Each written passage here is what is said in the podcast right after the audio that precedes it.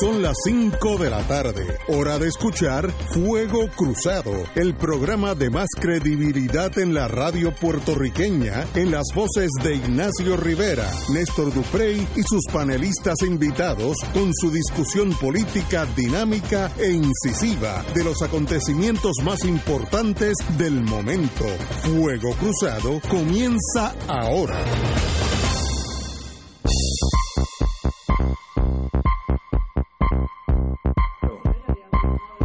In the US of A, amigos y amigas, empezamos hoy. Ayer tuvimos un programa algo accidentado, pero qué bueno. Accidentado porque tuvimos una buena discusión.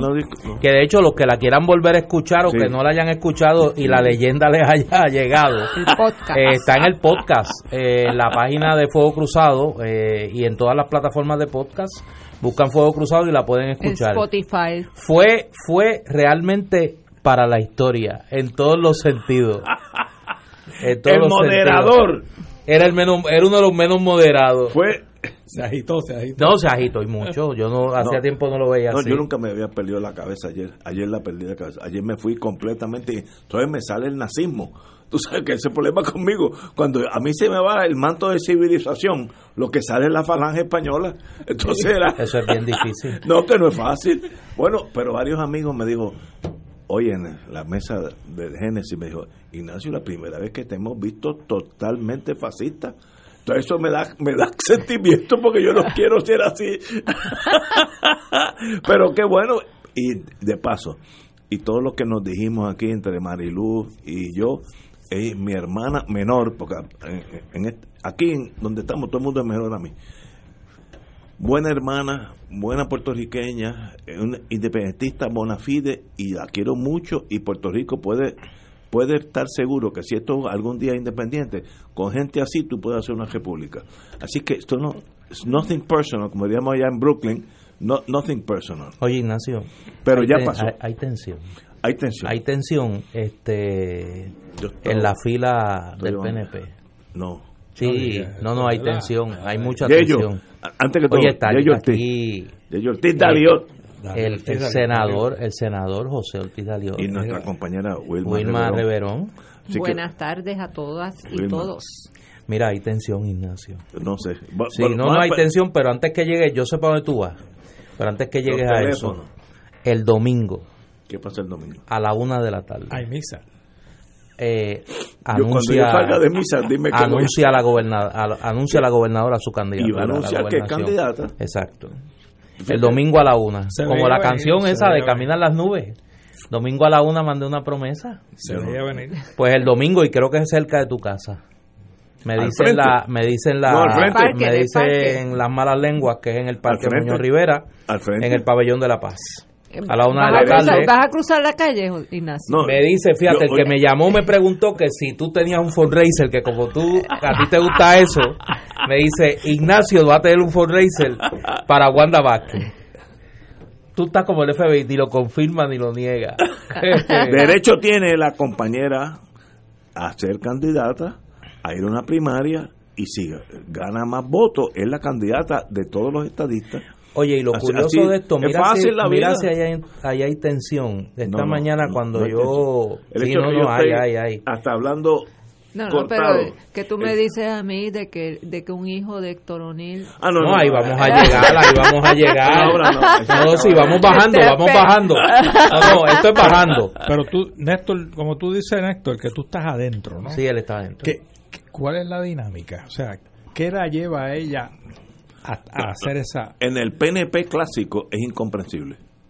Es como si alguien viene de Júpiter y quiere ser gobernador de Puerto Rico por el PNP. Es algo que no comprenden. Porque yo creo que ellos, Pero están, yo, yo que puedo... ellos están jugando el béisbol sin bateador designado. En las reglas que está siguiendo el liderato clásico del PNP no la Liga Nacional. Por eso ellos están en la Liga Nacional. Y nadie le ha dicho que ya se usa el bateador designado.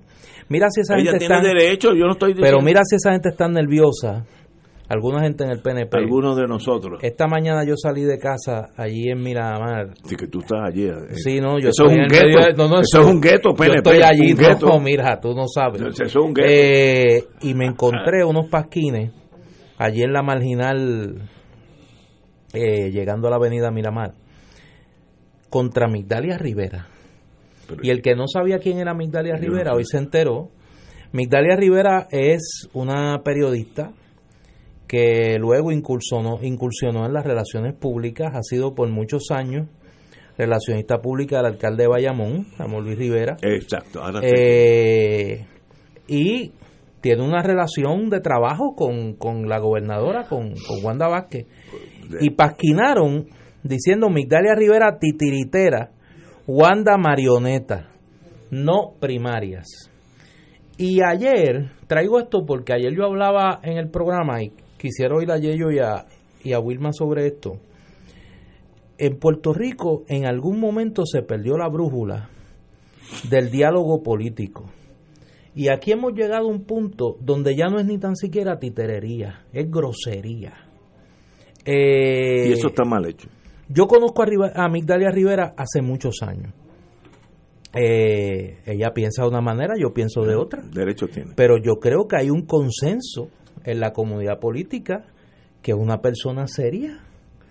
Y, y si usted le quiere tirar un bazucazo a Wanda Vázquez, tíreselo directo.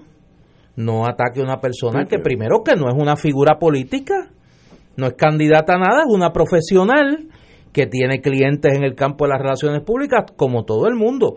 Y a mí me preocupa, y lo digo, y estamos en, en diciembre, todavía no hemos entrado en el calor de la campaña electoral, que esto es empezando. O sea, si estamos llegando a ese nivel, donde una persona que, repito, no es, eh, yo no comulgo con sus ideales políticos, pero es una persona seria y es una persona que tiene respeto en su campo, tiene que ver su cara, que no es una figura política, su cara por toda el área metropolitana insultándola, sencillamente porque quieren darle un golpe político a la gobernadora y no se atreven a dárselo directo, ¿para dónde vamos a llegar? Y lo traigo primero porque el ataque me parece que es totalmente eh, irresponsable. Y lo segundo es el tenor de la campaña electoral y apenas estamos empezando. Estamos de acuerdo. Yo que estoy en ese mundo, eh, voy a estar muy atento al domingo, ya que cruzo la calle y me puedo unir al movimiento. Ay, empezó a resbalar. No, no, sí, mira. Ay, bendito. Ay, bendito. Cuando tú lo oigas de aquí una semana decir, nuestra gobernadora, Wanda Vázquez. Pero, nuestra, candidata, candidata, a la gobernación. yo he sido bien claro. La señora gobernadora, como puertorriqueña al fin, tiene derecho a participar en la primaria que de junio, eso faltan cinco años en, mi vida emocional, cinco años, y puede correr y yo la invito a correr en el PNP. Yo específicamente, a este servidor que no tiene relevancia alguna en la historia de Puerto Rico, yo, yo estoy con Pierluisi, lo he dicho, pero si ella gana, yo le voy a votar en contra. Si ella gana, pues es la, la tarjeta, es la, la, dirigente del PNP para las elecciones y yo voy a votar con ella. Ese es el movimiento político de, un sistema que, que, tenemos. Ah, que se puede cambiar, sí, pero el que tenemos es este. Así que yo no tengo problema. Yo no sé por qué el PNP no quiere una primaria donde el PNP ha nacido con primarias. El PNP es, producto de primaria y de momento le tienen miedo a la primaria. No sean conservadores, jueguensela y, y va a ganar o Pierluisi o ella, pues muy bien, que gane uno de, uno de los dos va a ganar, de eso se lo puedo asegurar. Pues, pues muy bien, pues ganó uno o el otro, y el partido va a votar con uno o el otro. Pero de momento esa timidez, me preocupa más la reacción de no primarias a enfrentarse a la primaria, donde el PNP nació con primarias. El que no le gustaba la primaria del Partido Popular, que todavía tienen trauma con eso. Pero el PNP, yo no sé por qué de momento se han tornado conservadores. El poder a veces torna a uno conservador. Vamos a jugárnosla. ¿Y va a ganar Pierluisi o va a ganar la señora Vázquez? Pues muy bien. Let it be. No entiendo el porqué de la reacción negativa. Y entonces empiezan, salen los monstruos a destruir a la señora gobernadora. Hombre, no, los estadistas tienen que votar por uno de los dos, pero con amor y cariño los dos Wilma, usted que está adentro, usted en otro movimiento, pero está adentro. Dime cómo... Afortunadamente en mi movimiento no participamos en las elecciones. Muy bien. eso te libera de un montón de traumas. pero definitivamente lo que estamos viendo a mí no me sorprende, ¿verdad? Porque dentro del PNP ya eso se ha convertido en una forma de hacer política. Fíjate que eso es PNP contra PNP. Eh, no es... Con sangre. claro, y cuando tiran para afuera, pues ni se diga, ¿verdad? Que tiran con, con una manguera de presión. Eh, pero estos estándares de, de política baja, política mezquina, política pequeña, lo que podríamos denominar como politiquería, porque no, no tiene ningún tipo de, de contenido eh, que pueda de alguna manera eh, ayudar a, a, elevar la conciencia de sus propios seguidores o de darles información para que tomen una decisión inteligente, pensada e informada. Es, un, es una política de simple y sencillamente, es como como dicen de los ratones de ferretería. Que, cuando no se pueden comer los clavos, lo que hacen es que los orinan. Este, y es venenoso. Y, así, y así son estas personas que trabajan la política desde una mentalidad simple y sencillamente de, bueno, para empezar, de que quieren imponer su forma de ver la vida o su o su forma de, de ver quiénes deben o no deben representar al PNP en unas elecciones al resto de la base del partido y entonces recurren a, a estos ataques eh, que en realidad que les, aparte de Néstor que sabe quién es Migdalia Rivera y que ahora la gente se está informando a la mayor parte, yo estoy segura que la mayor parte de, la base del PRP no sabe quién es Migdalia Rivera. y eh. ven ese pasquín y ni lo entienden. O sea, que es hasta una pérdida de tinta y de papel y de tiempo. Ahí tú ves, eh, lo, lo, gratuito y el fanatismo. Y el fanatismo, el fanatismo ciego y absurdo. Eh, así que, pero estos son los indicios de por qué nosotros tenemos que salir de estas pandillas de estos partidos eh, que se han apoderado de la administración del gobierno de Puerto Rico, porque de ahí es que vienen. Y entonces llegan a la administración del gobierno de Puerto Rico y siguen actuando igual. Por eso es que tenemos eh, la, la, cultura de la tumbología eh, que se ha apoderado de toda la política, la administración del gobierno de Puerto Rico. Y ahí están, simple y sencillamente, uno de los pequeños síntomas de qué es lo que hay dentro de esa, esa camarilla de ese partido. Totalmente de acuerdo con su señoría, Wilma, y eso es lo, oye, lo peligroso de Wilma es que puede convencer a uno pero no, no, un peligro, un peligro. Si yo fuera inteligente no venía a este programa. pero un privilegio. Regresamos con el senador Ortiz Daliot en unos segundos, amigos. Fuego Cruzado está contigo en todo Puerto Rico.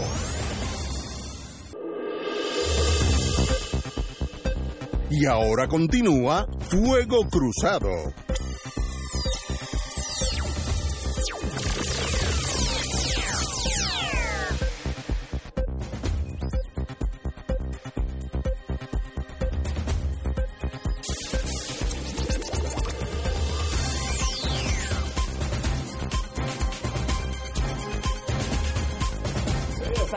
Amigos y amigas a Fuego Cruzado, compañero José Ortiz Daliot, conocido en otras áreas como Yeyo Ortiz. Dígame usted, ¿qué usted piensa de este panorama? Las primarias tienen sus beneficios y tienen sus deficiencias o su lado negativo. Y es posible que eso es lo que le molesta al PNP en esta circunstancia particular en la que vive Puerto Rico. ¿Por qué? ¿Qué ¿A qué obliga la primaria? A los participantes de la misma, en este caso doña Wanda Vázquez y Pierluisi. Pues cada cual tienen que tomar posiciones sobre diferentes aspectos de la vida pública de Puerto Rico. Y eso no termina en la primaria. Eso continúa para la elección ya con el, el Partido Popular, contra el Movimiento eh, Victoria Ciudadana y contra el y contra el PIB. Lo que lo que lo que hace y obliga a tomar posiciones sobre X o Y posiciones y eso eso podría ser positivo o podría ser negativo dependiendo de cómo lo utilice la, la, la, la, oposición política a la cual se van a enfrentar finalmente en noviembre. Así que ese es el lado negativo de la primaria.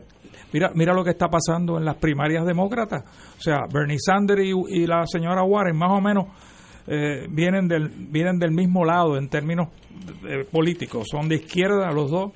Eh, son a cierto grado quizás socialistas, aunque la Warren no, no lo ha dicho explícitamente, pero los obliga a tomar posiciones que después, obviamente, le podrían rebotar en contra dependiendo de las circunstancias y dependiendo obviamente de lo que sucede en, en, las elecciones. Así que quizás a eso es que le teme el PNP, que obliga a Pierluisi a tomar posiciones, obliga a la señora Vázquez a tomar posiciones sobre todos los aspectos de la vida pública, educación, salud, el plebiscito, etcétera, etcétera, y pueden ser que no coincidan necesariamente en todo, y obviamente la posición, que es lo que está pasando en el Partido Popular con la primaria, todo el mundo está tomando nota a ver qué tú dices, qué posición tú asumes, que obviamente te va, que te van a atacar en, la, en las elecciones cuando tú digas algo y dices, espérate, eso no fue lo que usted dijo en las primarias. Así que yo creo que esa es la...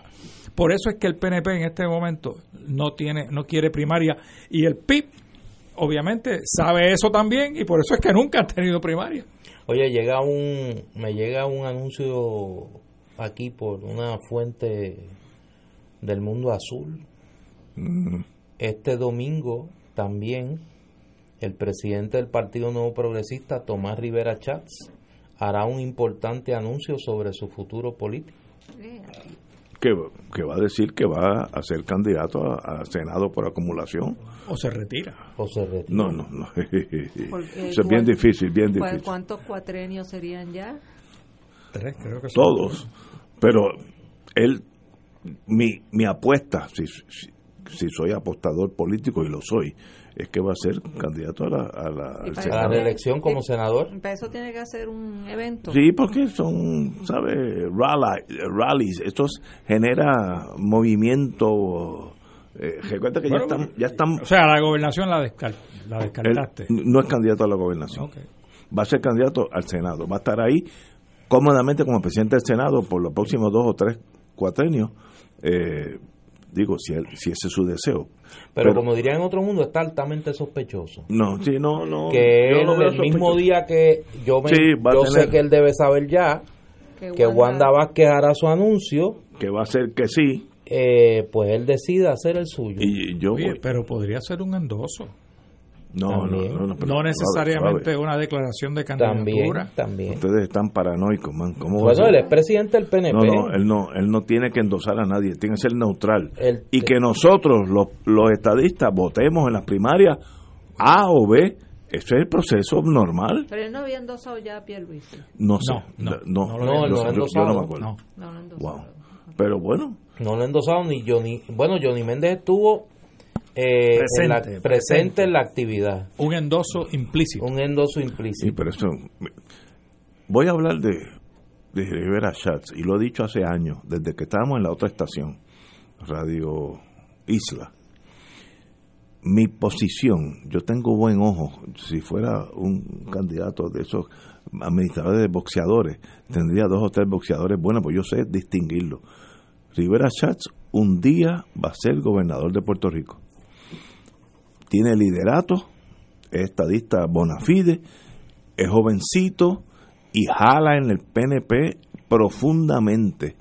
It's just a matter of time que él un día diga voy a ser candidato a la gobernación y no va a haber ni primaria.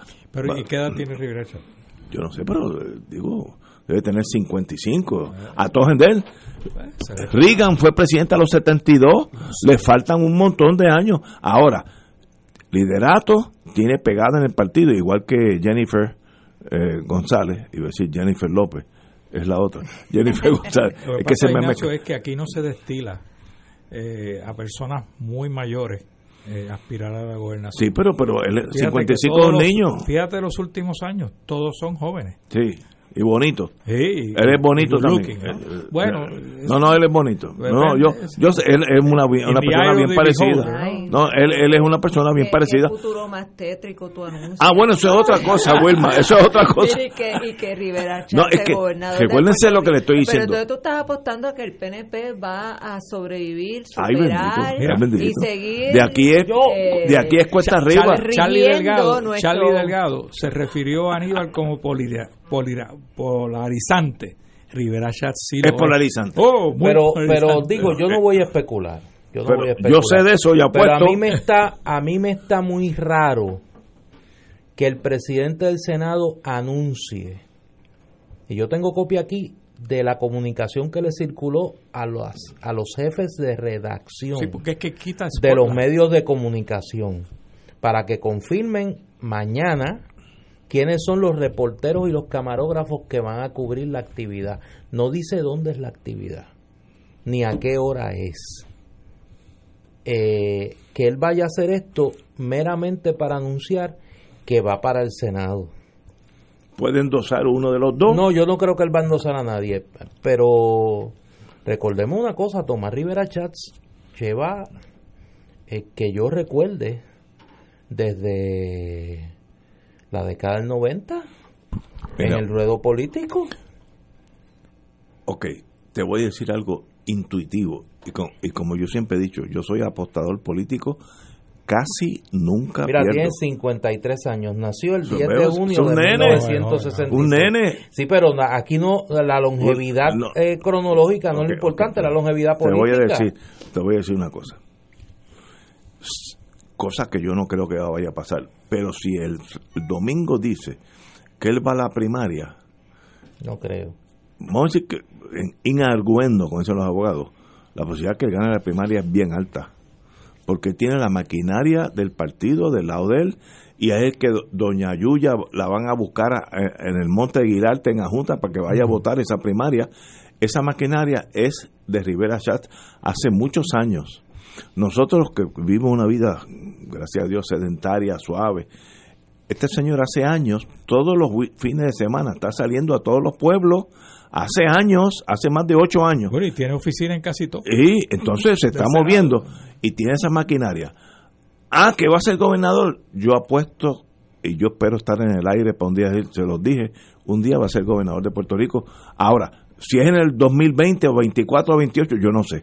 Ahora, yo yo no creo que sea en el 20, pero si se tira es un candidato bien fuerte, como decía Gallizán en, este programa, para, que, para que el PNP pierda, alguien tiene que ganarle. Es una ley de gravedad. Que, que, lo anuncie el mismo día que ella va a eso, su candidato. Hay algo raro. En inglés hay un dicho, él steals her thunder, ¿no? Le, le quita le quita eh, el spotlight, el anuncio de ella. Y, eso, lo hará por alguna razón, no sé. Y por eso es que es raro, ¿no? Es muy raro que lo haga el mismo día. Eh. Ahora, vuelvo a decir, y lo estoy repitiendo hace, como decía Carlos Galliza, que en paz descanse mi querido hermano, aunque traté de cuando era fiscal de meterlo preso, pero eso, eso es aparte, ya eso pasó. Carlos Galliza decía, para que el PNP pierda, con todos los problemas que tiene, alguien tiene que ganarle. ¿Qué fuerza hay en contra del PNP en este momento? Díganme. La fuerza del pueblo, el pueblo en la calle. Es que no hay un pueblo que se llame pueblo, ah, no hay un partido que se llame pueblo, hay un partido que se llama Partido Popular, Victoria Ciudadana, eh, PIP. Uno de esos le va a ganar al PNP. No va a ganarle al PNP. El PNP tiene más soldaditos. No estoy diciendo si tiene razón o no. Tiene más soldados que el Partido Popular. Eso va a depender de quiénes vayan a las elecciones en el 2020. Si seguimos bajo las prácticas anteriores, donde eh, se, se, estima que sobre un millón de personas ni siquiera se molesta, molestan en inscribirse, sobre todo en el sector joven, pues entonces Va, va, a seguir la misma dinámica de siempre. Por eso yo sigo insistiendo que tanto para el PIB como para el movimiento Victoria Ciudadana, si no logran mover a los jóvenes, a los millennials, a los centennials, a esos jóvenes que masivamente se tiraron a las calles a sacar del gobierno al, al mequetrefe de Ricardo Rosselló, porque no le puedo decir otro adjetivo más bonito. Y está siendo fina. Este, eh, entonces, el 2020 va a ser una repetición del 216, ah. del 2016, del 2012, donde va a haber unos partidos emergentes que se van a quedar siempre muy cortos de la meta eh, y donde los dos partidos principales se van a repartir el grueso de la tajada electoral. Así que si los jóvenes no se eh, movilizan, no, se activan, entonces el país que va a venir para ustedes jóvenes va a ser el que ustedes van a permitir que venga por su inacción. Yo estoy de acuerdo contigo, yo he dicho aquí en este programa anteriormente que la marcha, y en esto tengo que agradecerle a mi esposa que yo no iba a ir a la marcha, pero me jaló por la oreja. Y donde manda capitán no manda marinero, yo fui a la marcha por mi esposa y le agradezco mucho. Yo vi otro Puerto Rico masivo, con ganas de vivir, con ganas de, ser importante. Yo creo que allí habían 600, 700 mil personas, 800 mil, lo que sea. Ahora, esa gente van a estar inscritos y van a votar. Si no están inscritos, no es, como dijo Fernando Martín aquí los lunes que, que él viene, si no están inscritos, es irrelevante la marcha. Tienen que ir a votar. Ahora, si esa marcha vota en las elecciones puede pasar cualquier cosa. Puede, cuando digo cualquier cosa, puede pasar cualquier cosa, porque era un partido de 600 mil personas. Lo vi, yo, yo estuve allí, lo vi, lo palpé. Ahora, esa gente, después de que marchó, se fueron para su casa y van a seguir no inscritos, pues no, no existen. Mira, yo, yo creo que el PNP, yo estoy de acuerdo contigo que es la fuerza mayor políticamente por sí sola, ¿no? Porque yo creo que los otros tres sumados le ganan al PNP, pero como se dividen sumado, Pero alguna preocupación debe de tener el PNP porque han sacado la carnada tradicional para atraer a su elector. Ah, bueno, que es América de Beautiful. Que es la estadidad. Ah, pues, este. Que solamente la sacan cuando quieren ganar elecciones y después obviamente no sucede nada. El paño rojo del toro. Eso, palabra de Benny Frank y Sí, hombre, eh, claro. Y el toro faja. Sí, así que debe haber alguna encuesta interna del PNP que le dice que muchos descontentos con el PNP y con la administración de Ricky Rosselló y doña Wanda Vázquez se van a quedar en su casa. Y por tanto, la estadidad es como diciéndole, ven, ven, acá, que te necesito para esto. ¿Estadidad sí o no? sí. Pero hombre, que es, obvio. Claro, que sí. ¿Sabes? Y yo creo que ellos lo saben. Ahora, lo que donde yo creo que está el error tuyo y de mucha gente es querer mirar los eventos del 2020 con los espejuelos de siempre. Y yo creo que por eso mismo que tú señalaste, los eventos del verano del 19 y su secuela, donde debemos recordar que mucha de la gente que estaba ahí está inscrita, no se tienen que inscribir. Ahora, la juventud, los que cumplieron 18 años después del evento electoral o no se inscribieron para las elecciones del 2016, ese es el reto de inscribirlo, pero mucha de la gente que estaba allí estaba inscrita. Lo que yo creo que no están registrando los que miran esto con los ojos de siempre es el desapego evidente que hay con los dos partidos tradicionales. Oigan, vamos a hablar en serio. Para no hablar de, Victoria Ciudadana y que me acusen de que estoy eh, prejuiciado. El PIB, el PIB llevó más gente a su asamblea que Pedro Pierluisi a su radicación y que el Partido Popular a su actividad en, en Fajardo. Oye, eso no es una señal de algo. Alguien, alguien está mirando en las redes sociales los los llamados conversatorios que están haciendo los precandidatos a la gobernación del Partido Popular. Aquí hubo un precandidato popular que hizo un conversatorio en Fajardo con siete personas. Aquí hubo una actividad del Partido Popular, el Abrazo Popular, que pareció un jamborí de las avanzadas de los candidatos. Y entonces, esos no son señales de que algo está pasando. Y que, y cosas que más tiene que pasar. Hay un desapego. Ah, ¿A dónde va a ir ese desapego? Eso es otra cosa. Yo creo que, ese, eh, eh, que falta mucho. Los dos partidos principales van a tener primarias para la gobernación. En los dos partidos principales hay figuras en esa primaria que reclaman ser figuras de cambio frente al liderato tradicional de esos partidos. ¿Qué va a pasar? ¿Qué va a pasar si esas figuras de cambio pierden las primarias y las maquinarias de los dos partidos deciden apiñarlas contra la soga e imponer los candidatos más cercanos a la visión tradicional de la política? Yo creo que eh, todas esas interrogantes pueden resolverse de una manera que te contesten de una manera sorpresiva la pregunta de quién le va a ganar al PNP. Ah, si busca la respuesta en lo mismo, no la vas a encontrar. Ni mirando con los ojos de siempre, no la vas a encontrar. Estamos de acuerdo, tenemos que ir a una pausa. Seguimos con este tema, queridos amigos. Fuego Cruzado está contigo en todo Puerto Rico.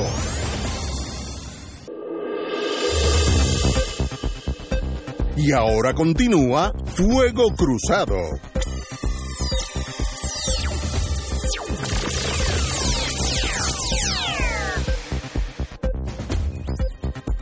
Amigos y amigas, vamos a otros temas. Oye, eh, tengo, tengo, lo último. Como hay tres abogados aquí, yo creo que el tema del pie forzado obligado. Apelativo falla. Es la decisión del tribunal apelativo. Y este, este ¿Qué, ¿Qué puede ser más grande que una toalla de esas de playa? No, no.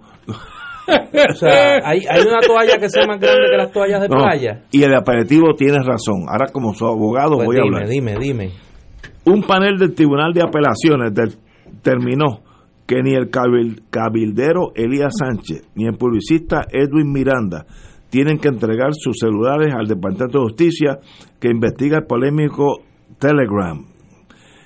Es evidente cito ahora, es evidente que el interés del Ministerio Público por llevar a cabo una investigación criminal no puede sortear la protección constitucional de que las personas con respecto a sus personas y, pertenencia, dada la inexistencia de una orden de registro, que ese es el problema, y allanamiento que lo permitiera, resulta improcedente que el tribunal recurrido hubiera instrumentado el deseo investigativo del Estado por vía de una reglamentación sobre citación de testigos en sustitución de una orden del tribunal de requisito de allanamiento. Firma la reza la orden del panel integrado por los jueces Eric Ramírez, Carlos Candelaria y Miguel Cancio Viga. Tiene totalmente razón el Tribunal de Apelaciones. Si el Tribunal de Apelaciones, si, la Fiscalía Federal o la Fiscalía Estatal quiere incautarse de mi, de mi teléfono, porque piensa que yo estoy hablando con Putin todas las noches, una orden de allanamiento de un tribunal federal, que sería un magistrado, o estatal, que sería un juez superior, dicen, hay razones probables para determinar que ese teléfono de Ignacio Rivera contiene información que puede llevar a un crimen, etcétera. Por tanto, incáutese. Y es absolutamente legal.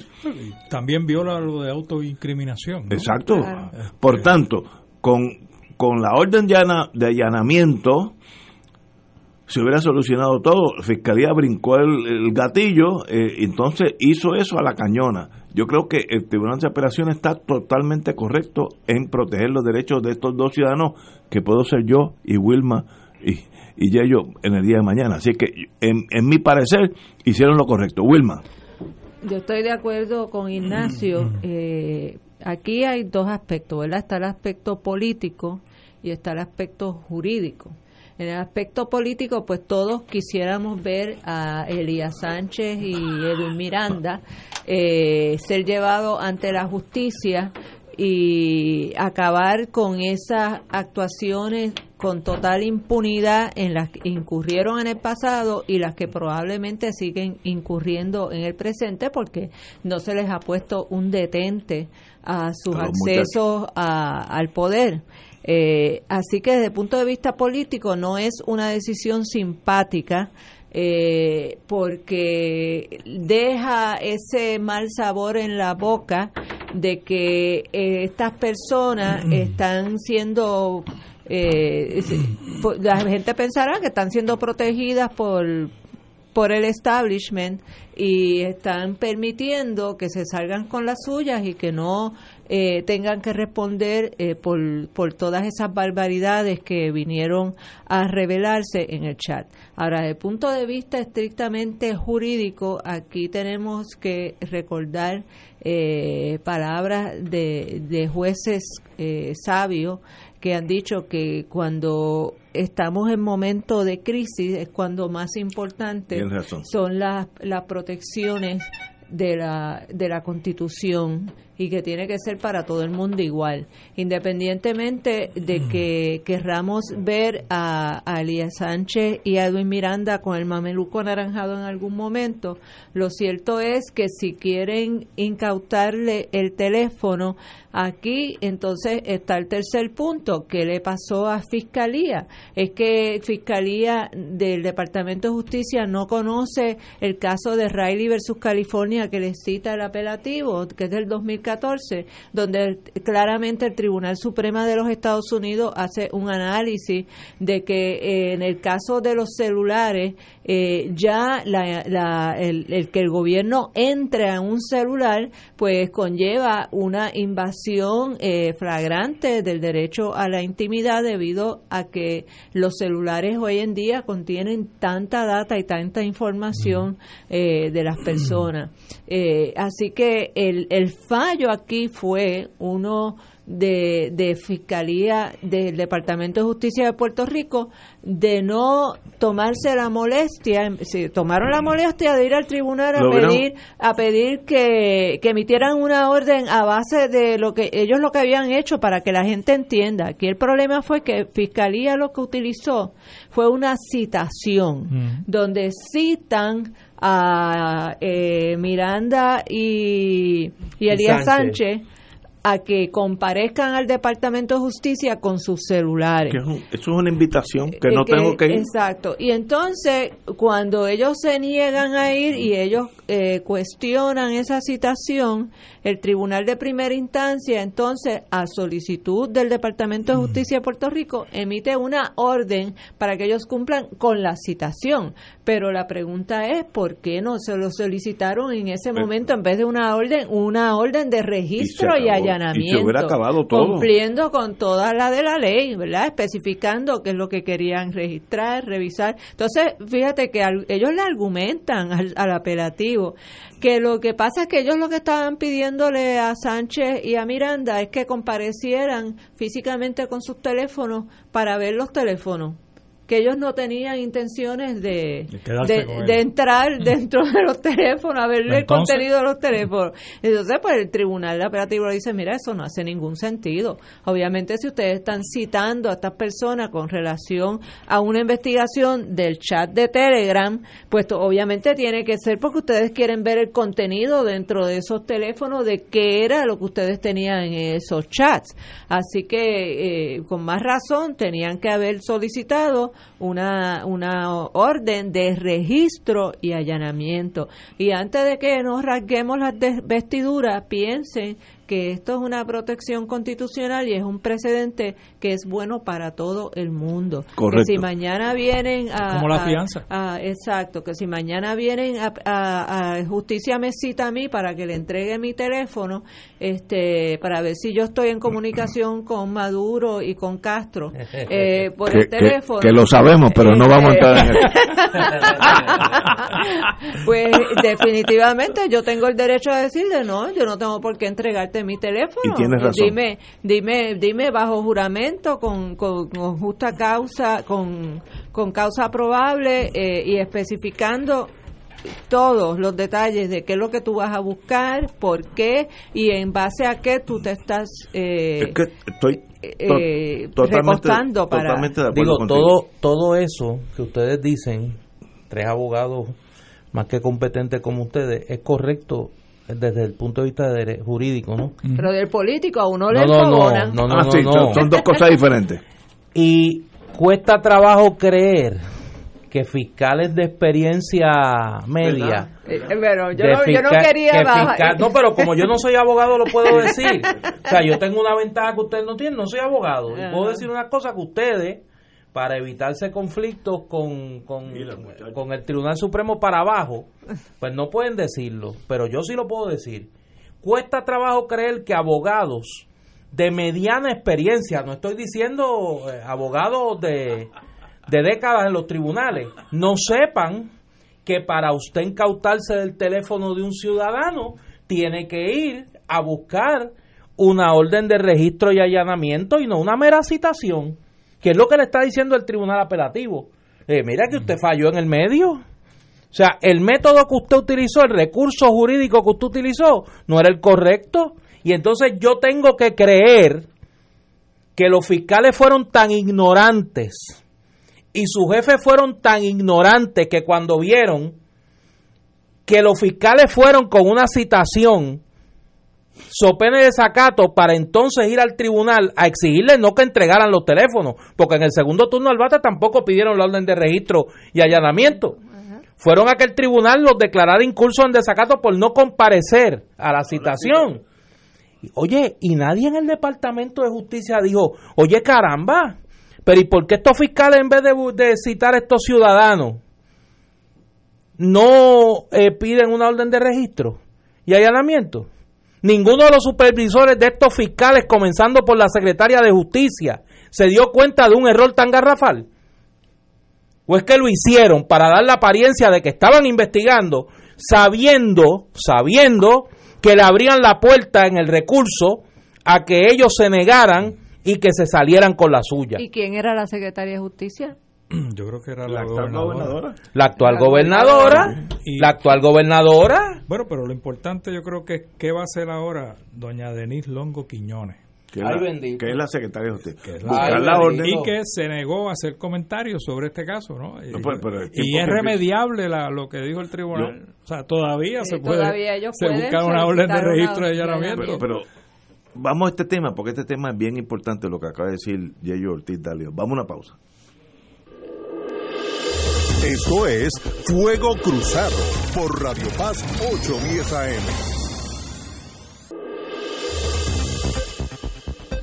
Y ahora continúa Fuego Cruzado.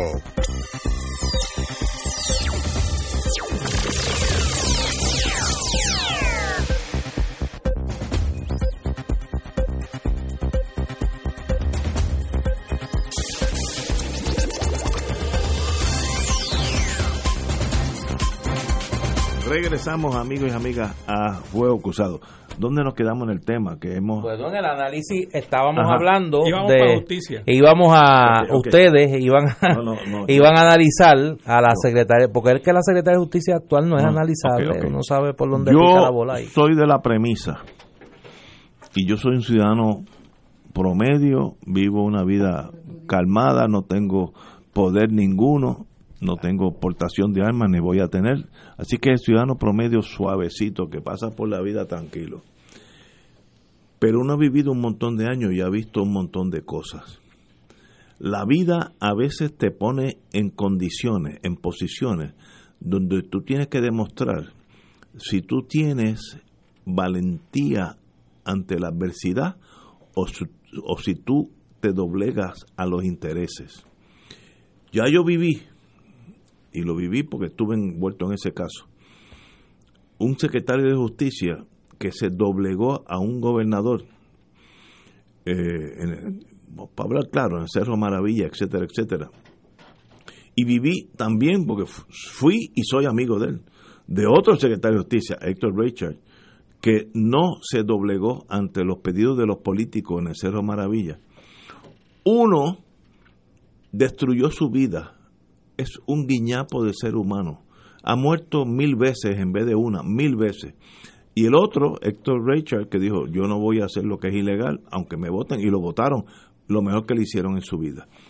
Y me da la impresión, y esto es mi intuición y espero estar equivocado, que la secretaria de Justicia, ex fiscal federal, me está empezando a, dar un pienso, diríamos ya en adjunta, de que es más sastre jurídico que secretario de justicia, que es fatal en su vida, fatal.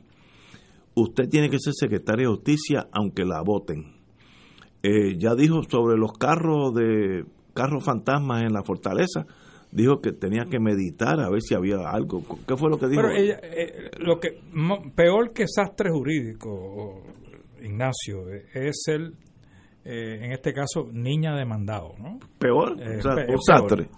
Y lo que dice, lo que dijo, la- las expresiones de ella en el caso de los automóviles que Ricky Rosselló eh, llevó a Fortaleza en violación a la ley y que la Contralora no encontró cuando fue a auditar y, y le ocultaron los documentos, etcétera, etcétera, es que ella estaba esperando instrucciones de la gobernadora Imagínate. si habría una investigación o no.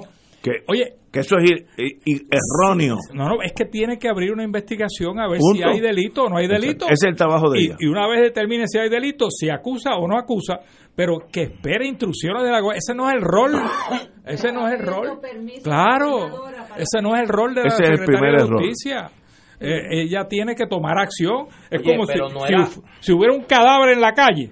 Ella no tiene que ¿a- pedir ¿Le va a permiso. pedir permiso a quién para, para hacer la investigación? A Y en nadie. ese caso en particular, el caso de las guaguas, de Ricardo Rosselló, había conocimiento de los hechos.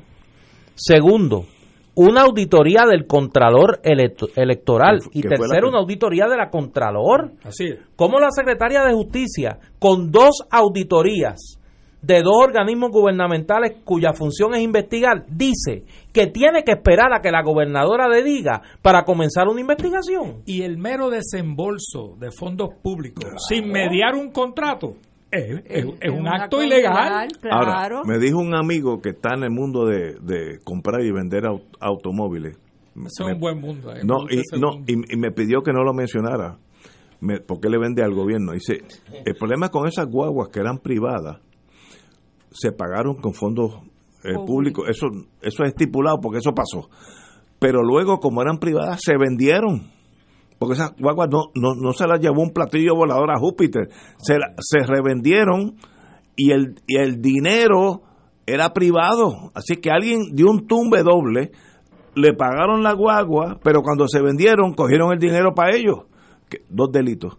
Porque ese, ya, ya era, había dinero del gobierno en, esa, en eso. Así que esto es un desbarajuste. Pero ¿quién la vendió?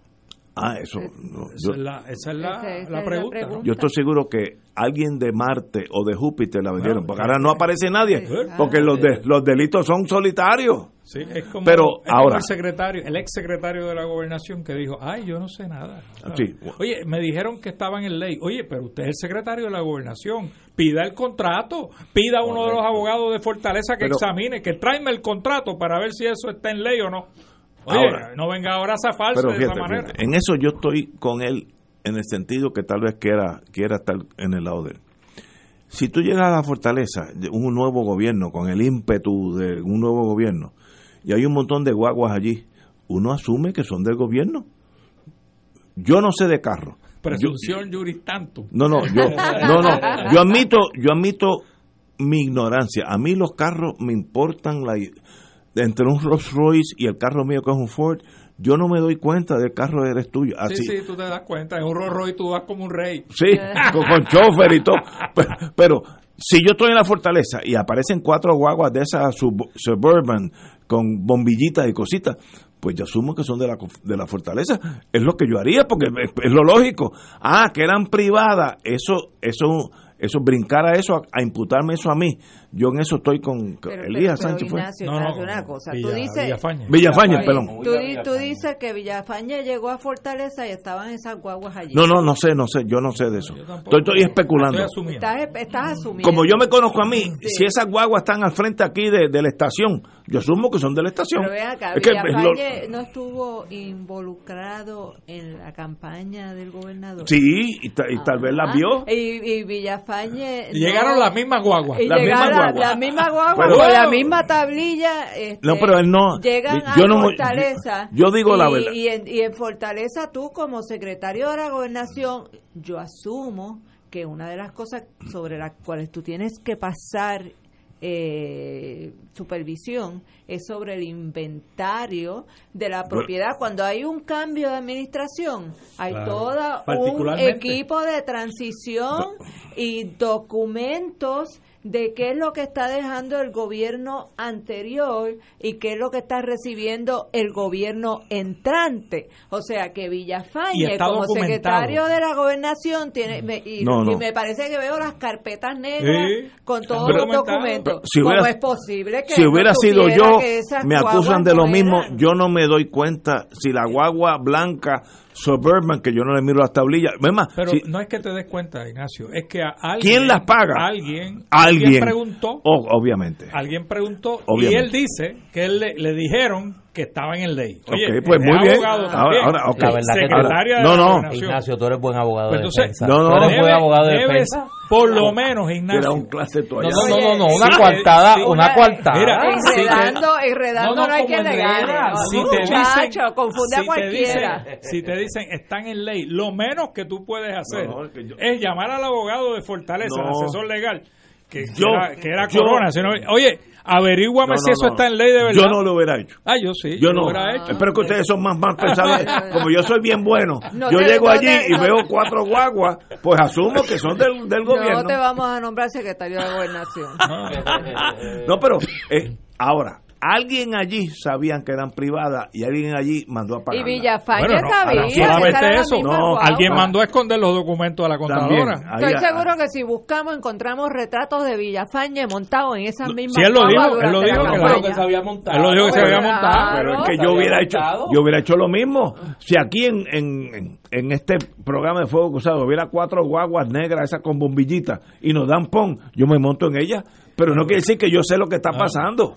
Es que es la inocencia. Sí, sí, la inocencia de estar en el comité de campaña y de momento verlas en, la, en el garaje de la fortaleza. Tú me puedes. Inocencia. Está pasando como Scoutmaster aquí, ¿verdad? Tú me puedes. ahora mismo. Ahora estoy, si tú me dices, yo te doy 50 mil dólares si tú tienes el, el número de tu tablilla de mi carro que lo tengo hace 10 años. Yo no tengo idea de mi tablilla. Yo tampoco la sé de memoria, pero sé cuál es el carro. Ahora, ahora, como yo tampoco me he caído del alto de un olivo con esa calle en Andalucía, alguien en la fortaleza dijo, espérate, espérate, estas guaguas están enteras y vamos a pagarlas nosotros. Alguien tomó esa decisión porque alguien hacía los cheques. Así que sí, hay mano criminal ahí. ¿A quién imputársela? Eso es donde yo como abogado de defensa eso es lo que no han decidido eso, eh, no, eso, no es tan fácil pero alguien lo hizo alguien lo hizo de eso no hay duda y es por eso que la secretaria de justicia tiene que investigar sin orden o instrucción de la gobernadora claro no no no olvídese de ella. Ella es secretaria de justicia y ella tiene un deber de investigar. Claro. Olvídese. Es más, el gobernador le puede decir, no investigue y usted tiene que investigar. O se va del trabajo.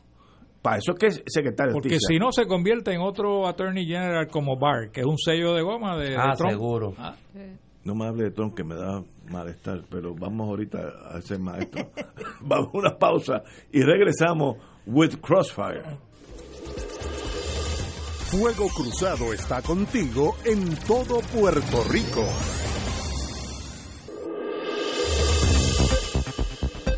Y ahora continúa Fuego Cruzado.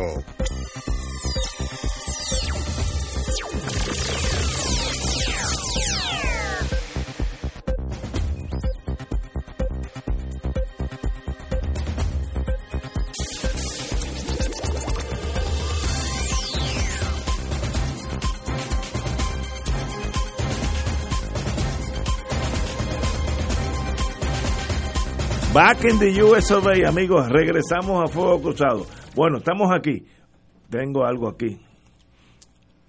La crisis jurisdiccional no tiene frontera. Con la, galle, con la gallera. El 21 de diciembre, Bless Their Soul. Eso es las Navidades, que eso puede haber allí. Eso es este mañana mismo. Mañana por la mañana, 21 de diciembre, estoy diciendo en, el en términos de historia, dos semanas es Puerto Rico no se puede pelear los gallos en el sentido de negocio.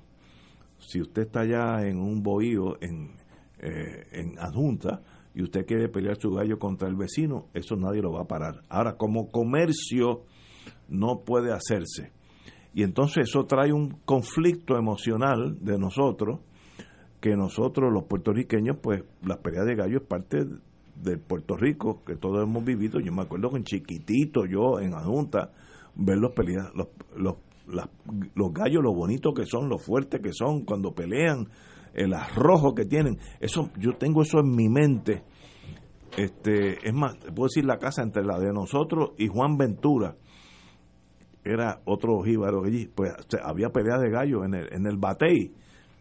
Esto yo lo vi y me crié con ellos. Para mí eso es lo más normal. Pero the US dijo que no es posible y se acabó y le extendió a los territorios la prohibición por la cuestión de Humane Society de que no haya peleas de gallos porque obviamente un gallo va a matar al otro, lo cual casi siempre pasa. Eso pasó en Luisiana dos años antes que pasara aquí, porque se lo extendieron a los estados primero. Luisiana pues no tuvo más remedio que aceptar esa realidad y ahora en los últimos años pues se lo extendieron al territorio y ahí caemos nosotros. Eh, Puerto Rico no sabe qué hacer con eso. El jefe de la policía, quien conozco y es una buena persona, Elmer Román, capitán de navío de inteligencia de la Marina de Estados Unidos, dice que no tiene plan para intervenir con las galleras. Pues mira, haga un plan, porque esa es la ley del Estado, no es que usted quiera o no. Pero tú te imaginas de verdad la policía interviniendo en las galleras. Yo no lo veo. Por eso. Pero, ahora, pero, pero, pero, si los Marshall Service, en eh, los Marshall federales tienen un, un derecho que ni el FBI tiene, que es decir, Wilma, Yello, Ignacio are hereby deputized as marshals. Pueden hacerlo y tú tienes que seguir sus órdenes. Esto es del lejano este donde nombraban a la gente de palabra. Yo vi eso una vez aquí, en, digo, en Estados Unidos.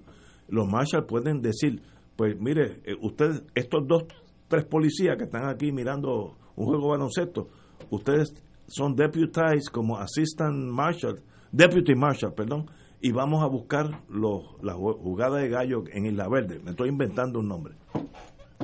Y entonces van a crear la DEG, la División Especial de Gallo. Una subsidiaria de la DEA. ¿Tú te imaginas las salas de investigaciones llenas de galleros cuando en Nochebuena? Cuando llegue un juez que tiene... Y la evidencia es el gallo a punto de morir. A punto de morir. ¿Eh? No, no, no, pero, pero Ignacio, Sangrando. Ignacio le dio un la para, para, para poder hacer la actividad y no meterse en problemas. Tú dijiste que la ley lo que dice es que no lo pueden usar en actividad comercial. o sea, que tú puedes seguir jugando gallo, en casa. No, yo creo que eso está prohibido también. no, pero si yo tengo un gallo, en y casa. Y peleas privadamente. Con el tuyo en el apartamento al lado. Lo que está prohibido son las peleas de gallo. No dice que sean comerciales o no comerciales. La pelea per se, como dice. Oye, pues yo no sabía. Así que, esa pelea de galla privada tampoco es legal. Como me dijo a mí un estadista de esos estadistas que yo ni hablo con ellos porque me sacan la bilirrubina. Nadie se ha quejado del plan WIC ni de los fondos federales. ¿Y por qué se quejan de los gallos? Si tú coges lo bueno, coge lo malo. Eso, ese, ese no es el issue, no, no, es que no, el issue es es la ley de los Estados Unidos que no haya pelea de gallos y se acabó. No, pero el issue es que las peleas de gallos eran legalmente en Puerto Rico y en los territorios. Y debieran ser.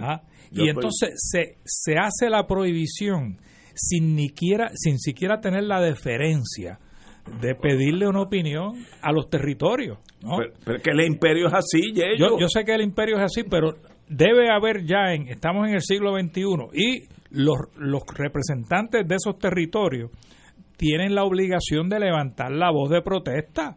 Eso yo, ah, yo lo hice, esto no es nuevo. La, prohibición de, la, de las peleas de gallo viene desde hace años, o sea, el intento, la intención. En el 1976, cuando yo era ayudante de don Jaime Benítez, hubo un proyecto, sí, hubo un proyecto para prohibir las peleas de gallo en todos los Estados Unidos. Y yo fui donde don Jaime y le dije, don Jaime, mire, tengo, tenemos este problema. Eh, hay un proyecto que está caminando en el comité, en donde se, allí se radica y se, igual que aquí se, se envía a uno de los comités para que hagan vistas públicas si, si quieren o lo descarguen para, para, para el hemiciclo.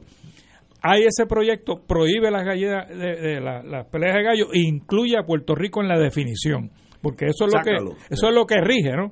y yo le digo, usted me autoriza a hacer gestiones para sacar a Puerto Rico de las definiciones. Y él me dijo, a mí no me gustan las peleas de gallo tampoco, me dijo. Y yo le digo, pero no estoy hablando de, su preferencia, estoy hablando de, qué es lo que pasa en Puerto Rico, ¿no? Y cuál es el costo a usted si esto eh, se aprueba. Y él me dice, entendí, entendí, vaya y haga las gestiones. Y hice las gestiones y tuvimos éxito. Sacamos a Puerto Rico de las definiciones. ¿En qué año es esto? Ah, 76. A la larga, el proyecto no se aprobó, no se consideró finalmente. Y eso obviamente posteriormente hubo otro proyecto. Este no es el primer proyecto.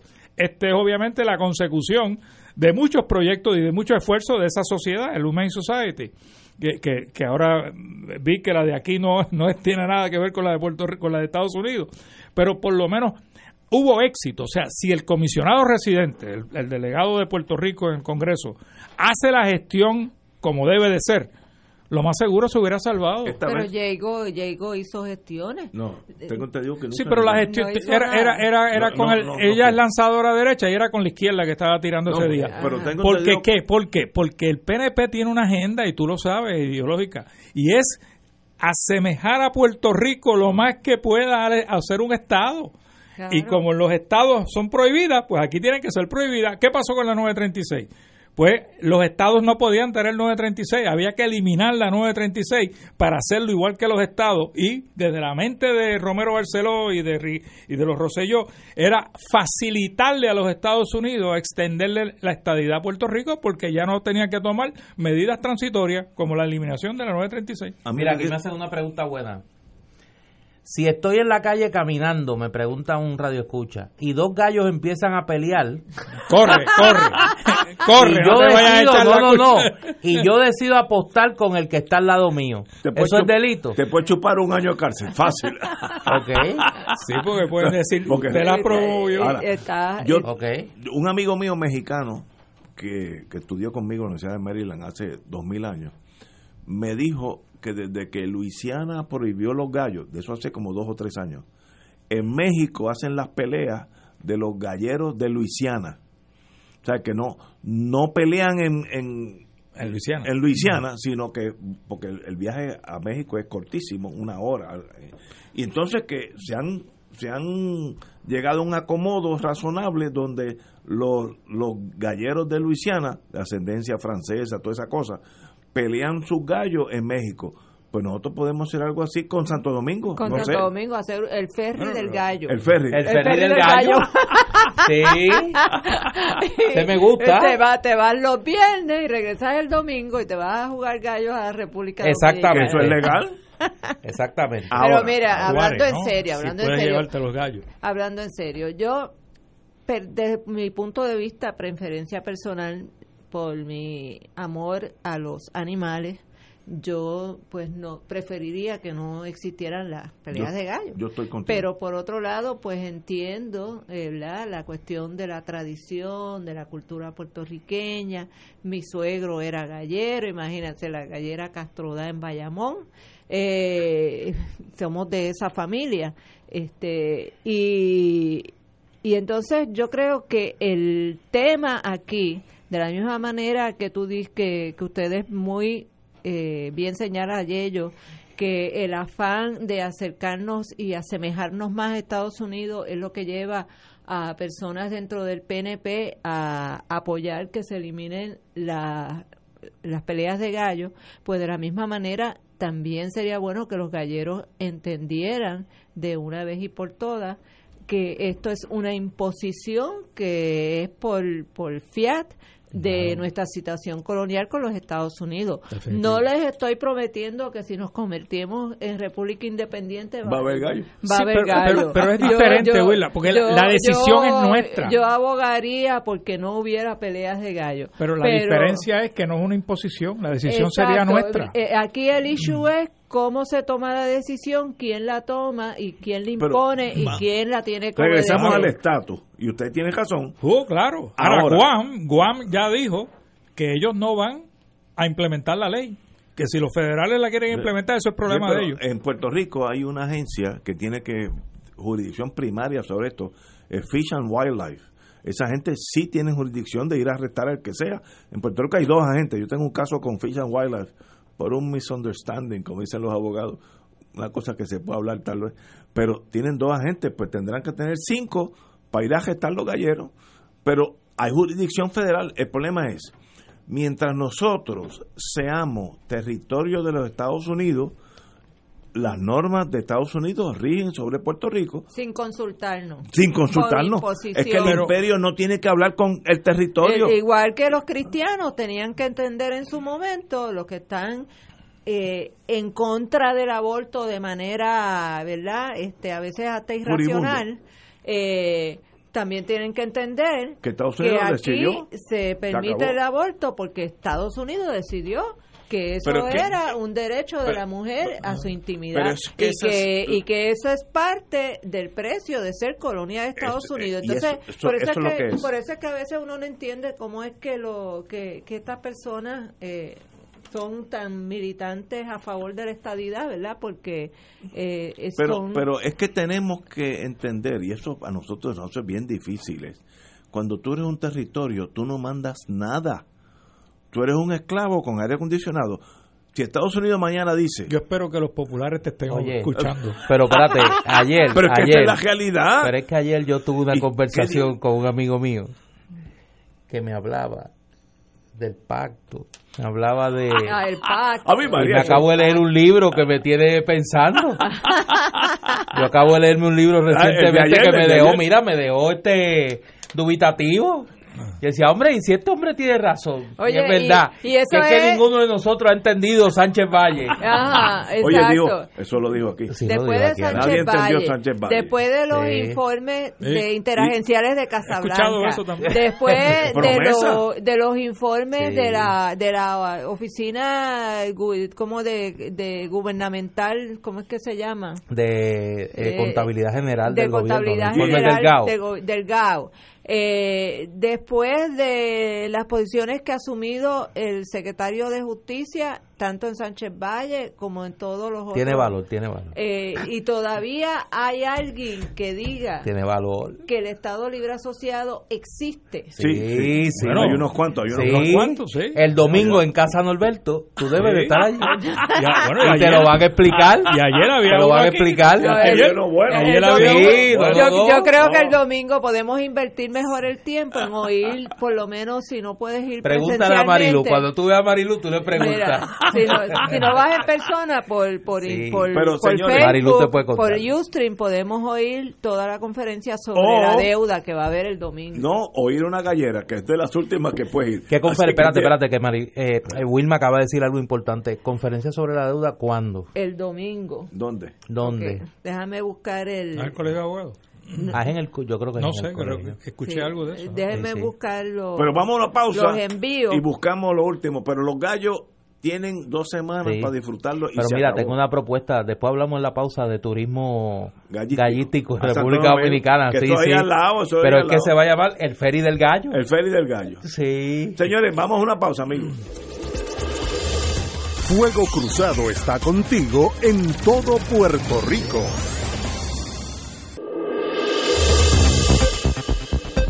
Y ahora continúa Fuego Cruzado.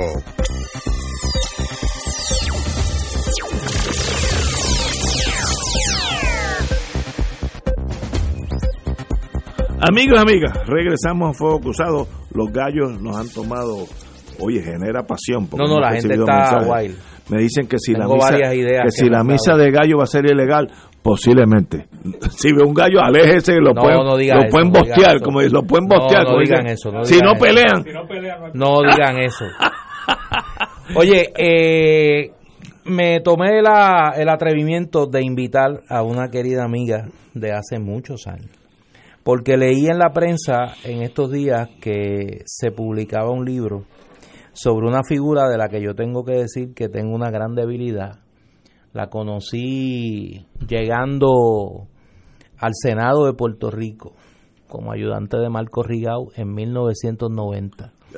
Yo era un niño inocente, idealista, eh, que me metí en aquel nido extraño, aquel mundo raro del Capitolio y la oficina de Marco quedaba al lado de la oficina de una senadora que ella hizo ayudante de muchos años, Cuca Saldaña, me ayudaron mucho a entender ese mundo y adaptarme a que la universidad y la legislatura no eran lo mismo, cosa que entendí con el tiempo.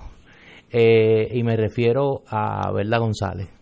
Eh, su hija, Mirelsa Modesti, ha hecho un acto de amor eh, definitivamente al publicar un libro que tiene un nombre bastante complicado, Verdolaguerías eh, y yo pues como los libros que creo que son necesarios, útiles, valen la pena y entretenidos, además de pertinentes, me gusta que el país los conozca. Pues quise invitar a Mirelsa para hablar de esta publicación que me parece que hace justicia a un ser humano eh, particular, como era, como era verdad. Mirelsa, bienvenida a Fuego Cruzado. Bienvenida, Mirelsa. Muchísimas gracias, encantada de estar aquí con ustedes hoy. Les les digo que acabo de abrir la primera caja y estas son las, bueno, saqué una para Rafa. Muy y estas son las primeras copias. Y no lo haga, y no lo haga. exacto, estas son las primeras copias que salen de esa caja, así que están todavía con el olorcito de la imprenta. ¿De qué se trata Bel, Beldolaguerías? Beldola, si, si me permite, puedo empezar por explicarte el título. Es, por favor. entonces te cuento de qué se trata. Por favor. Eh, mi mamá tenía en el teatro universitario sus tres mejores amigas del teatro, eh, Mirna Vázquez, Elga Vilés y Sandra Rivera. Formaron un grupo de cuatro inseparables que ahí en este libro yo les llamo los cuatro girasoles. Eh, y en una de las muchísimas veces que estuvieron compartiendo juntas, eh, mi mamá les dijo que si ella tenía una hija algún día le iba a poner la primera sílaba del nombre de cada una de ellas. Mir de Mirna, el de Elga y Sa de Sandra. Entonces ellas se tenían nombres entre ellas, se tenían unos apodos. Entonces las tres le decían a mami Beldolaga. Beldolaga con L porque es de Belda. Mirna era Mirnausia. Elga era el gajito y Sandra era Sandrajito. Entonces, Beldolaguerías es porque estas son ocurrencias de la Beldolaga. Eh, cuando ella muere en abril del 2016, yo creo que un poquito para manejar mi, mi, pena y para que la gente no la olvidara, empecé a subir a las redes unas anécdotas que se llamaban Beldolaga Moments. Y eran cosas que yo recordaba que ella había hecho o que había pasado o que había dicho. Y después de subir cuatro o cinco, eh, María Angelina Núñez Fidalgo, que es la editora de este libro, amiga de muchos años, editora, me llama y me dice, para de subir eso ahí y ponte a organizar esto porque tú tienes que publicar esto. Y así fue que nació entonces el libro Verdolaguería. Eh, si tú preguntas por Verla González, que la inmensa mayoría del país la conoce, hay dos imágenes, la criada malcriada y la senadora. Además de esas dos que el país conoce, ¿quién era Verla González? Eh, pues mira, una de las cosas curiosas que pasó aquí, que cuando terminamos este libro, la editora me mira y me dice, ¿tú te has dado cuenta de lo que tú hiciste? Tú has puesto a Belda toda junta. Exacto. Porque mucha gente mira la, la, carrera artística o la carrera política y de repente la realidad es que sin darme cuenta la pusimos toda junta aquí. Eh, mi mamá era una atillana orgullosa de su pueblo, hija de una maestra de escuela pública y de un colector de renta que desde chiquita se paraba frente a los espejos y daba discursos cuando había cuando iban pasando los perros, que sabes que a veces frecuentemente pasan los perros así en jaurías, pasan juntos. Entonces ella se iba al frente de los perros y empezaba a gesticular y los perros obviamente la seguían. Y la gente en la calle decía, mira, mira, mira a Nisi, ellos le decían Nisi, como los perros la siguen. Y, y, pienso que desde esa, desde esa época, estoy hablando de los años 30 en Atillo, ya ella sabía que ella, ella tenía un norte y, lo siguió siempre. Encontré, de hecho, entre la investigación que hice para este libro, yo, yo tengo en casa tres baúles llenos de carpetas de esas de 5 pulgadas, llenas de fotos, de documentos, de, de columnas de periódicos, de cartas. Y encontré una, una foto de un reportaje de una revista que decía Velda is on her way. Y hablaba de esta jovencita que iba camino a la fama y tendría unos 18, 19 años. Está ella con unos libros frente a la torre, bajando por las escaleritas de la torre de la universidad. Así que pienso yo que desde, niña ella tenía eh, su camino trazado. Verdad, su carrera artística, pues obviamente no, no hay que decir, eh, una de las estrellas principales de la televisión, no solo como la criada malcriada en la comedia, en, las producciones de Tony Muñiz, sino fue bailarina, fue eh, actriz dramática, y en la legislatura, yo por lo menos hay, hay un evento que, que a mí me marcó mucho, y creo que es un cambio de época que aquí no se ha querido, no se le ha reconocido su valor. Y fue la aprobación de la ley 54, la ley contra la violencia doméstica. Yo estaba empezando en el Senado y yo recuerdo aquella discusión y cómo Verda se echó al hombro eh, frente a la presión de los senadores en aquel momento, que eran, decirles machista era un elogio.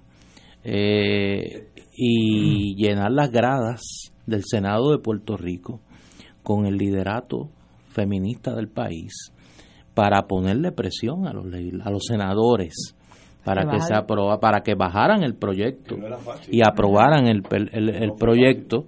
eh, en eso Marco tuvo mucho que ver como presidente de la Comisión de los Jurídicos y, persona liberal que es, eh, pero fue bien cuesta arriba. Y si esa legislación hoy está en los códigos de Puerto Rico, es en gran medida gracias a tu mamá. Pues te vas a disfrutar mucho porque hay una anécdota que cuenta todo lo que ahí pasó. Sí, y, el, y ya, ¿verdad? Fuera del candelero político, eh, cuando el ayudante del alcalde Carolina, José Ponte de la Torre, con sus complicaciones de salud, hacer desobediencia civil en Vieques, eh, contra la presencia de la Marina de, los Estados Unidos y es de esas figuras del Partido Popular que siendo siempre puertorriqueñista, amante de la cultura puertorriqueña, defensora de la cultura como fue, eh, tuvo su, su, su, epifanía ideológica también. Al final de su vida era una soberanista eh, convencida y, Recuerdo siempre que hablábamos, me daba mucho ánimo ante los cantazos que uno cogía internamente en el Partido Popular, ¿no? Eh, es una figura singular y no lo tengo que decir, pues si no, fanática de los senadores de San Juan, como como poca gente. El libro cuándo se, cómo se consigue. Eh, el libro, ah, eh, bueno, me acaban de entregar las primeras cajas, así que lo lo estamos, lo tenemos por venta directa en este momento a través de ATH Móvil y a través de Verdolaguerías. Pueden escribir a verdolaguerías arroba eh, gmail.com o al 787-485-8998. Ya después del martes va a estar disponible también en las librerías principales y a través de libro 787 también. Yo quisiera este, leer eh, del libro una cita que hacen de Verda cuando la arrestaron por desobediencia civil en Vieques. Y ella dice, se me ha preguntado, su señoría, ¿cómo es posible que alguien que se dedica a hacer leyes haya estado dispuesta a violar una? En esta mañana, asumiendo ante este tribunal total responsabilidad por mis actos, respondo que la ley de la propia conciencia va por encima de cualquier ley civil o penal que las leyes deben responder siempre al llamado de la justicia y que si una ley es injusta y pone en riesgo la vida, la salud o la integridad de los ciudadanos a los que debe proteger, no hay otro remedio, señor juez, que ir contra ella y ejercer la desobediencia civil. Yo creo que eso resume ese, esa integridad eh, eh, ética de, y de conciencia que, que tenía Verda González y que lo demostró a través de todo eh, su ejercicio como, como senadora del Partido Popular, eh, como ser humano eh, y por el cariño que siempre, yo nunca he oído a nadie decir algo malo de verdad. Este, y por el cariño que, que profesa todo el mundo, tengo que pensar que yo no compartí tanto con ella directamente, pero eh, me honro lo poquito que compartí y, puedo dar fe de que lo que se dice de ella es de una persona de una estatura ética eh, fuera de lo común. Y hay antes que tú hables, Jerry, hay algo que quiero señalar sobre esa época de Belda en la televisión como la criada malcriada y hacer énfasis en cómo esta mujer que hacía eh, el rol de una mujer humilde, de una trabajadora doméstica, eh, podía proyectar una, una inteligencia eh, y una una también era ella era un personaje verdad travieso y, y, con mucha picardía y mucha sabiduría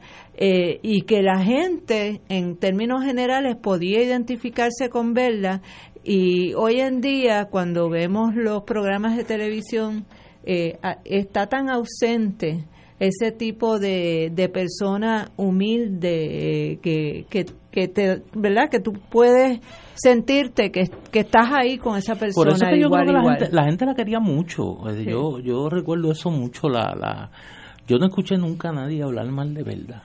No, mira, yo, yo tuve la, pues el yo tuve el privilegio de, de, estar en el Senado con ella cuatro años, cuando ella eh, fue vicepresidenta del Senado. Eh, y estuve, digo, estuve eh, con, la, con las dos criadas, ¿no? Porque tuve con Verda, que era la criada malcriada, y tuve con Yamín Mejía, que también hacía ese papel más o menos. Altagracia. Altagracia. Este, pero con Verda eh, tuve otras experiencias, pues ella eh, fuimos a Cuba juntos, este, fuimos a, Europa juntos, al, a la Unión Europea, al, Parlamento Europeo, con Tony y con ella y este servidor. Eh, estuvimos en Brasil en el, en el, en el, cuando Puerto Rico entra por primera vez como país al, Parlamento Panamericano.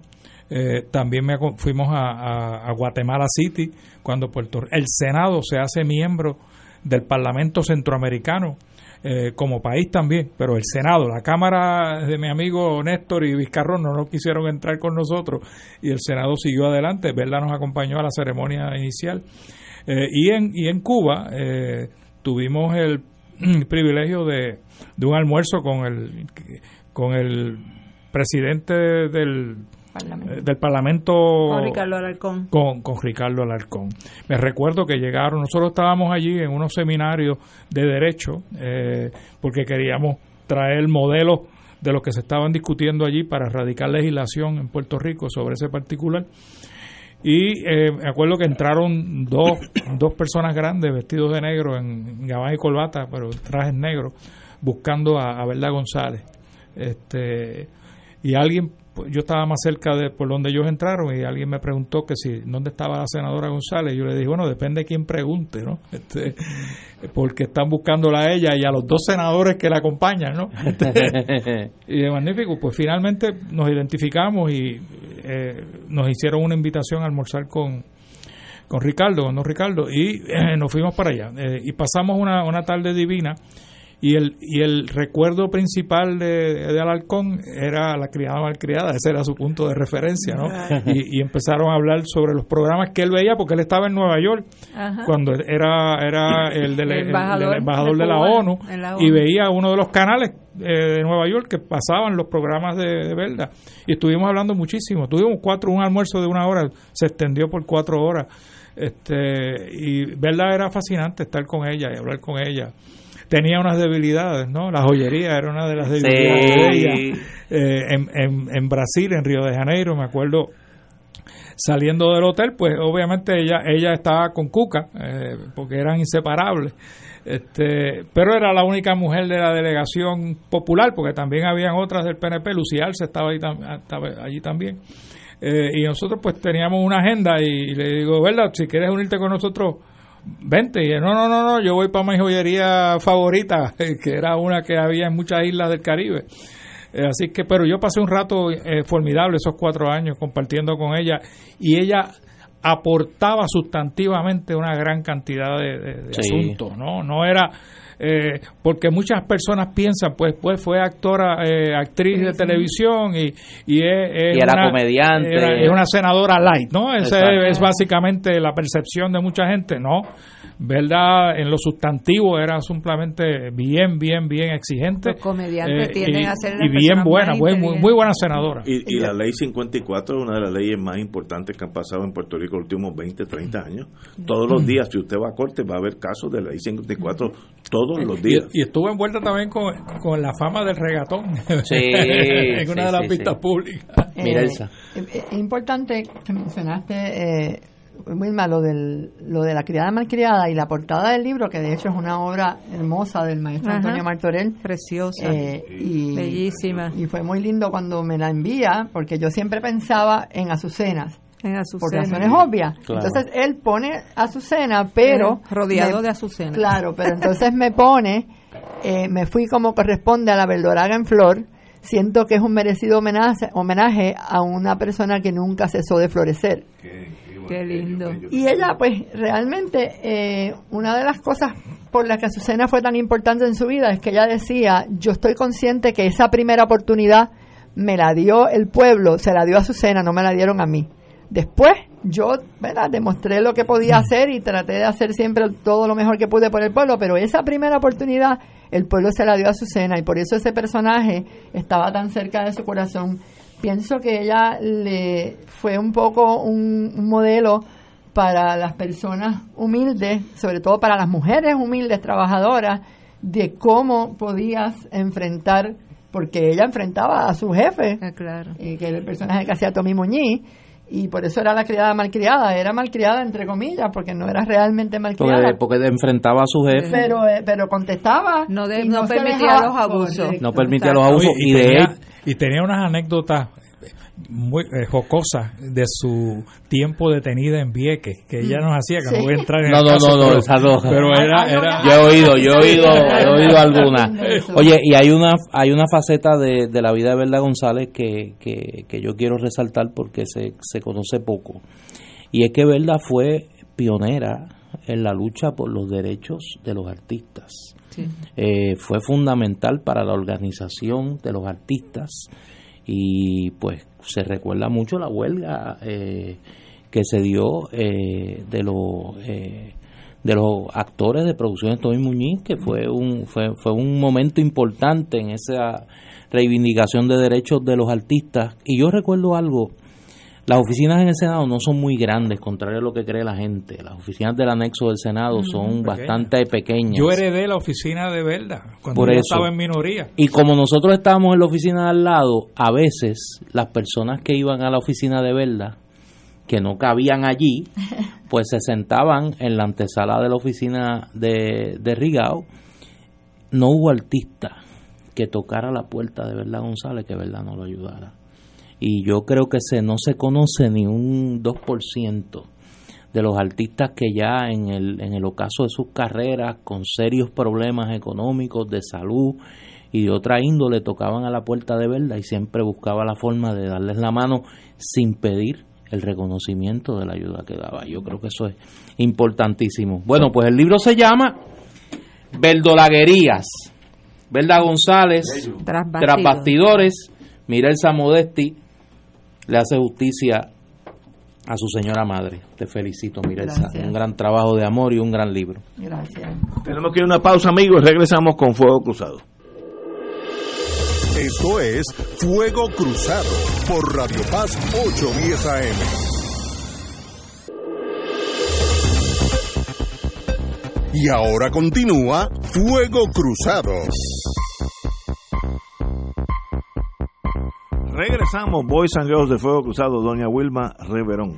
Bueno, este próximo domingo, como mencioné anteriormente, y aquí tengo la información completa, va a haber un excelente taller de trabajo con relación al tema de la deuda. Se llama ¿Cómo hablamos de la deuda y su impacto en nuestras vidas? Va a ser panel y mesa de trabajo el 15 de diciembre, el domingo de nueve y media a cuatro de la tarde en nuestra escuela, en la Plaza Santiago R. Palmer en Cagua. La entrada es libre de costo y consiste de uno, dos, tres, cuatro, cinco, seis paneles. El primer panel es Deuda Pública y su impacto en nuestras vidas, moderado por Eva Prado Rodríguez.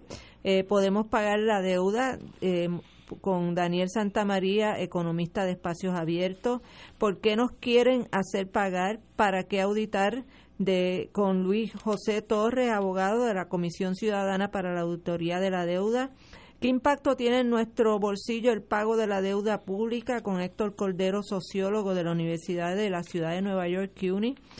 ¿Cuánto nos ha costado ya el pago de la deuda con Anet Martínez, abogada del Instituto Caribeño de Derechos Humanos?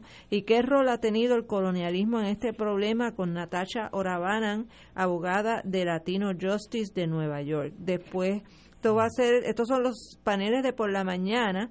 Eh, después del almuerzo a la una de la tarde a cuatro habrá mesas de trabajo multisectoriales eh, para discutir cómo hablamos sobre la deuda en nuestras comunidades. Vi también por las redes que van a hacer eh, Ustream de esta de este seminario, de este taller, así que los que no puedan ir eh, físicamente a nuestra escuela el domingo siempre podrán tener la oportunidad de enriquecerse y aprender con este excelente panel de sobre la deuda, un tema con donde literalmente nos va el futuro en Puerto Rico.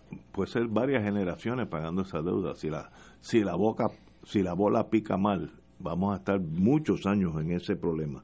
Tengo un amigo ambientalista que sabe más de eso que yo. Dice, cito, no creo que sería Fish and Wildlife eh, a quien le correspondería implantar la prohibición de las peleas de gallo. La agencia tiene jurisdicción sobre especies amenazadas o en peligro de extinción, que no aplica aquí. Creo que sería más bien el USDA, US Department of Agriculture, una unidad conocida como Wild, Wildlife Services. De hecho, están reclutando personas para trabajar en Puerto Rico. Ya tú sabes. así que el amigo, gracias. ya sabemos por dónde, ya sabemos por dónde pica la bola. Alguien de departamento. Por dónde pica el gallo. El gallo. Alguien del Departamento de Agricultura Federal que trabaja en Puerto Rico dijo que todavía a ellos no le habían pedido que intervinieran. Así, pero como la ley todavía no es efectiva, así que es posible que la semana que viene le digan que y sí. puede tomar uno o dos meses después, la vida es así, pero no es no es Fish and Wildlife, es Department of Agriculture, USDA, la sección de creo que es Wildlife Services, esos son los que son. Oye, que va a tener un special eh, Vamos a tener un... Cockfighting Division. Cockfighting Division, sí.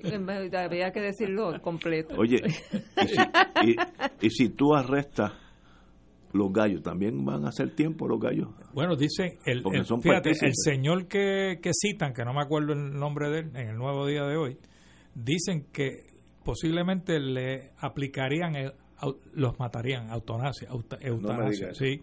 Eso dice. yo no una cosa lo sacrificarían. Oye, como yo tengo yo tengo varios que es el mismo el mismo el mismo problema, ¿no? No, no, es lo mismo. ¿Cómo vamos a matar a un gallo? Es que yo tengo ahí emociones encontradas. Pero donde donde manda capitán no manda marinero y eso hay que entenderlo. Ahora, antes de terminar el programa ya estamos llegando, pero yo no puedo dejar de pasar a Trump un viernes el presidente Trump calificó de ridícula la elección de la activista medioambientalista Greta Thunberg como persona del año por parte de la revista Time. Cito al presidente de los Estados Unidos. Me da esta pena citar esta cosa. Es una ridícula, señaló Trump en un mensaje. Greta necesita manejar su problema con la ira y después irse a una buena película con la amiga con una amiga y después irse a una buena película a la antigua con una amiga. Cálmate, añadió el presidente. ¿Cómo alguien puede ser tan y tan cretino? Es más allá de mi poder de comprensión. Pero ella se lo vaciló. Ella le contestó ese Twitter y le dijo, estoy en el cine viendo una película con mi amiga y abregando con mi ira.